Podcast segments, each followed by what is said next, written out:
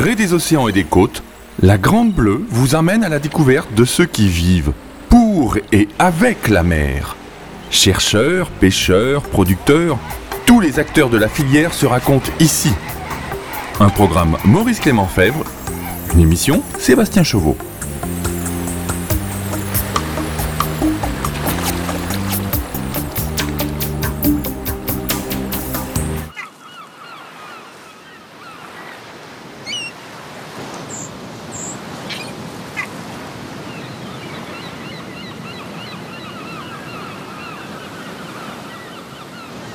Lorsque l'on aborde la faune et la flore, marine ou terrestre, on entre dans un vaste sujet.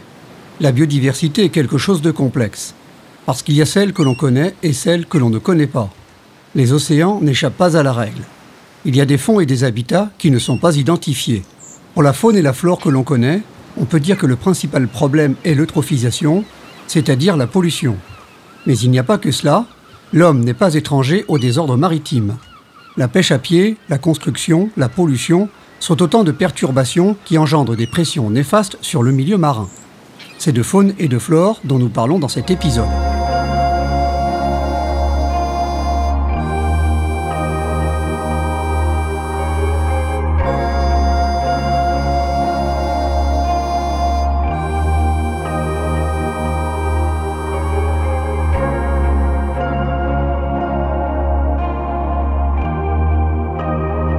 Faut dire que le milieu mute en permanence. Cela s'explique en partie par le fait qu'il est dynamique, ne serait-ce que par le phénomène des marées. L'évolution maritime est naturelle et constante. Ce qui s'y passe aujourd'hui est différent d'hier et de demain. C'est un milieu cyclique. Sa biodiversité s'adapte. Des espèces disparaissent, d'autres apparaissent. D'autres encore prolifèrent ou servent comme base à une nouvelle chaîne alimentaire, explique Laurent Guérin, chef de projet de la mise en œuvre de la directive cadre stratégie pour le milieu marin et en charge d'une équipe qui étudie la biodiversité et les espèces introduites à la station marine de Dinard en Bretagne.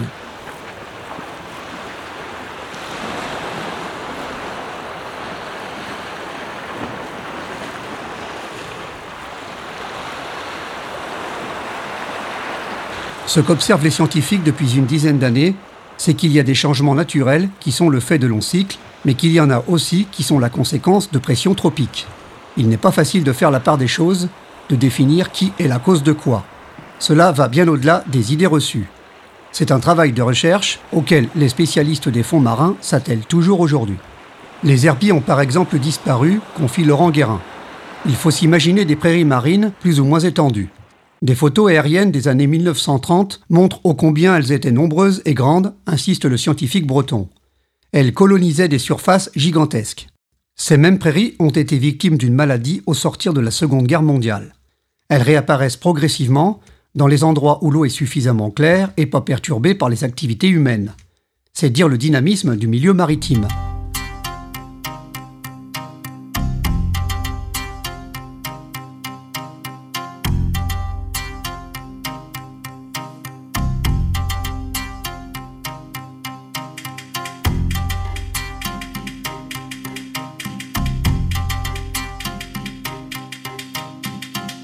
D'une manière générale, on peut dire que les espèces que l'on connaît sont là depuis toujours. Ce qui varie, ce sont leur étendue. Le problème de la faune et de la flore marine réside principalement dans les espèces introduites.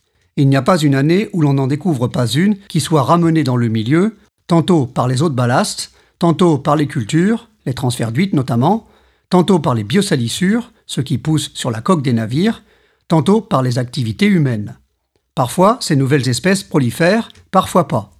La communauté scientifique avoue avoir du mal à mesurer d'où viennent les espèces introduites. On est souvent dans la suspicion. Si c'est une espèce qui a une phase planctonique, on suppose qu'elle provient d'eau de ballast. Si elle est fixée, on pense qu'elle vient plutôt d'une culture marine, des voiles Laurent Guérin. En résumé, on peut dire qu'il y a plus d'introduction que de prolifération. Une grossière estimation établit à 1% la survie des espèces dans un nouveau milieu. À autant celles qui s'établissent, c'est-à-dire qui survivent et restent dans le nouveau milieu, voire s'y reproduisent. À 1% encore, les espèces qui prolifèrent, entendez qu'ils vont connaître une augmentation d'effectifs. Elles s'y propagent parce qu'elles n'y ont pas de prédateurs naturels. La prolifération est donc infime par rapport à l'introduction.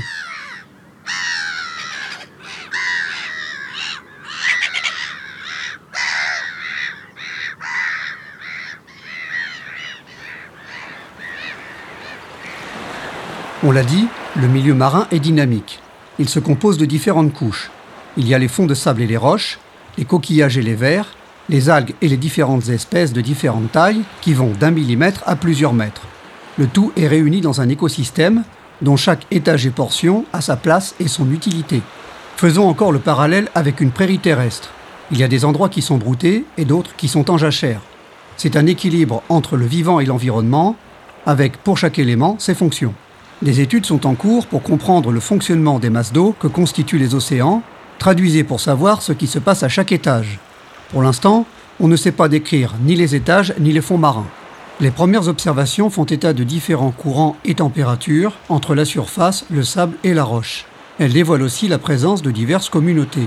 C'est le cas du plancton par exemple.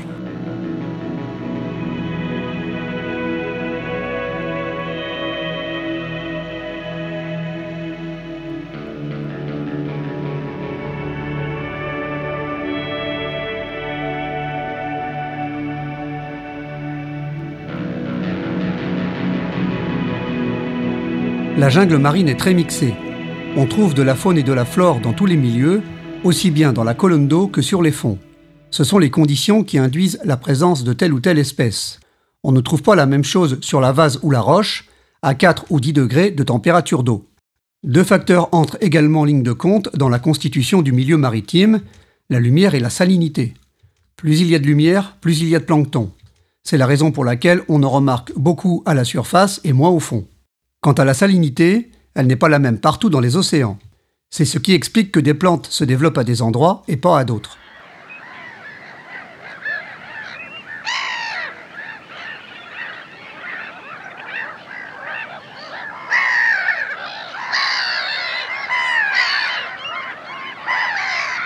Tout est lié.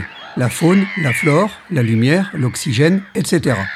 Toutes les espèces sont reliées entre elles et les habitats. Les uns ont besoin des autres. Les espèces introduites arrivent à s'implanter en établissant leur équilibre. Citons les crépidules et les colerpes, qui arrivent aussi à créer des conditions environnementales différentes des leurs et à conditionner d'autres espèces, explique Laurent Guérin. L'homme est aussi un exemple du genre. Il modifie son milieu jusqu'à en déséquilibrer son environnement ou à occasionner des déséquilibres entre ses espèces ou ses communautés d'espèces.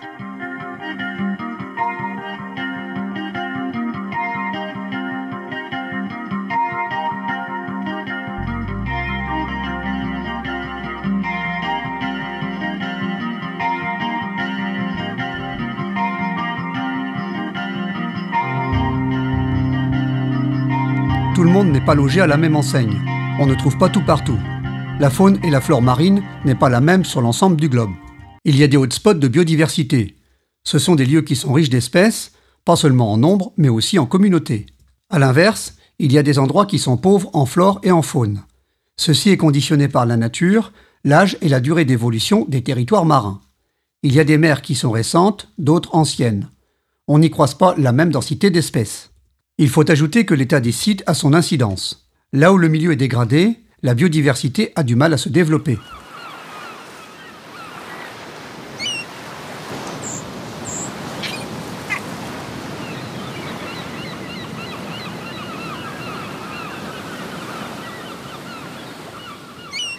Quand on évoque l'équilibre maritime, on peut croire que l'homme, avec ses activités nautiques et industrielles, est la cause principale du mal. C'est un peu plus complexe que cela. L'homme est une espèce qui modifie son environnement, comme le font beaucoup d'espèces dans le milieu marin. Ce qui apparaît, c'est que nous sommes partout, avec partout un effet toujours plus important. L'homme a ses effets utiles sur le milieu, notamment quand il cultive des espèces, comme les huîtres, les moules ou les poissons. Il produit alors des ressources alimentaires, bien que cela puisse avoir des impacts néfastes sur les fonds et les communautés.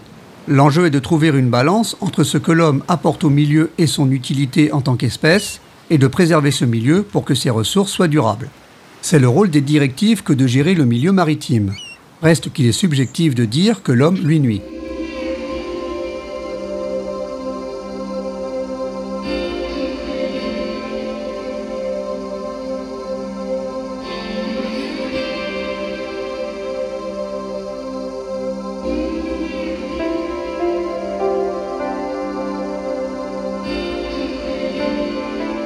Le milieu marin a pas mal d'inconnus. La résilience en est une. On ne sait pas dire aujourd'hui combien de temps il faut aux espèces et aux habitats pour se reconstruire après une perturbation. Cela varie selon la sensibilité et la fragilité. Mais ce que l'on a remarqué, c'est la rapidité avec laquelle certains fonds peuvent récupérer dès lors où on les enclos ou l'on en fait une réserve. Les taux de récupération sont parfois plus rapides que ceux prédits par les scientifiques. La particularité du milieu marin est que les déplacements des masses d'eau induisent une circulation des espèces rapide. Cela provoque une colonisation beaucoup plus mobile que sur Terre. À l'opposé, cette colonisation peut être plus compliquée, particulièrement si les connectivités des habitats n'y sont pas, par exemple si l'on construit un aménagement entre deux parties du milieu, souligne le spécialiste de la station de Dinard.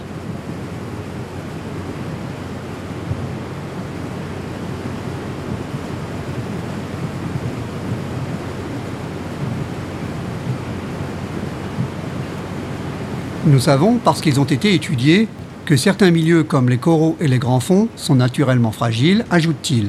Nous savons donc que les espèces qui y vivent mettent du temps à grandir ou à se reconstruire. Mais après, c'est du cas par cas. On peut avoir à la côte des habitats dynamiques qui se remettent vite des pressions et dans les grands fonds des habitats plus délicats. L'inverse existe aussi.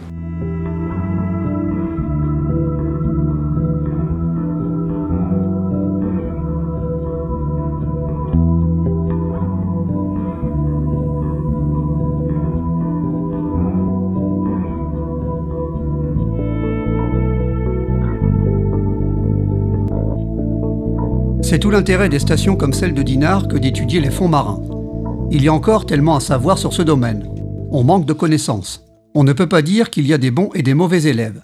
Ce qui différencie les États dans la recherche, ce sont les moyens et les ressources disponibles. Il n'y a pas de tronc commun entre les pays pour définir les méthodes d'évaluation et de gestion des milieux. Mais on y réfléchit. Nous ne sommes plus aujourd'hui dans des conservations d'urgence des espèces et des habitats. Nous sommes dans l'appréciation de l'écosystème et de ses pressions on peut dire que les scientifiques et les gestionnaires travaillent de concert, et que chacun a la volonté de partager ses connaissances pour protéger le milieu maritime.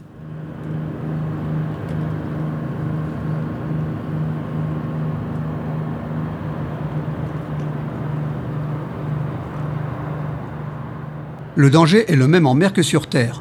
C'est la volonté de vouloir trop en faire. Les observateurs appellent cela faire les jardiniers de la nature. Sauf que dans la mesure où l'on connaît mal le milieu maritime et que celui-ci est plus dynamique que le milieu terrestre, il y a un danger à vouloir trop gérer, trop jardiner, trop aménager. L'exemple des laisses de mer est flagrant. On les a longtemps ramassées en prétextant qu'elles faisaient tache sur les plages avant de s'apercevoir qu'elles étaient indispensables. La tendance est de gérer l'activité, pas la nature elle-même. Il est important de suivre le milieu marin. Il est encore plus utile d'éviter les pressions. Il est plus efficace de mettre tout en œuvre pour éviter les marées noires que de s'acharner à les nettoyer. Mais il apparaît que parfois, la gestion demeure la seule observation. C'est le cas de certaines petites îles où le déroulement naturel de la faune et de la flore suffit à en assurer l'équilibre. Laurent Guérin et ses collègues sont optimistes. Pour eux, les choses vont dans le bon sens. Il y a une vraie prise de conscience de la gestion des espèces et des habitats, est convaincu l'expert breton. Il y a une vraie dynamique de gestion insufflée par les directives européennes. Elles obligent les pays à travailler et à coopérer ensemble. C'est essentiel pour l'avenir. Les observateurs pointent malgré tout une urgence, la mutation du milieu. Il y a des espèces qui disparaissent et des habitats qui se modifient à une vitesse importante, si vite qu'elle interroge. Le public a aussi conscience de son environnement maritime. Il faudrait que les politiques l'aient aussi et qu'ils accordent les moyens nécessaires. La faune et la flore marine ont encore beaucoup de secrets, mais peut-être que par rapport au milieu terrestre, la prise de conscience à la découvrir est plus exacerbée. En tous les cas, les intéressés apparaissent plus motivés à partager leurs données et leurs actions et à militer pour un meilleur patrimoine maritime. Peut-être qu'aussi, les enjeux de la mer n'incitent pas au même conflit d'intérêts que ceux de la Terre. C'est la fin de cet épisode de La Grande Bleue. On se retrouve prochainement.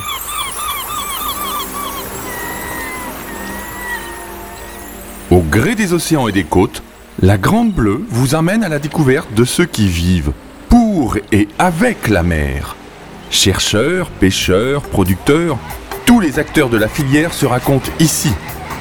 Un programme Maurice Clément Fèvre, une émission Sébastien Chauveau.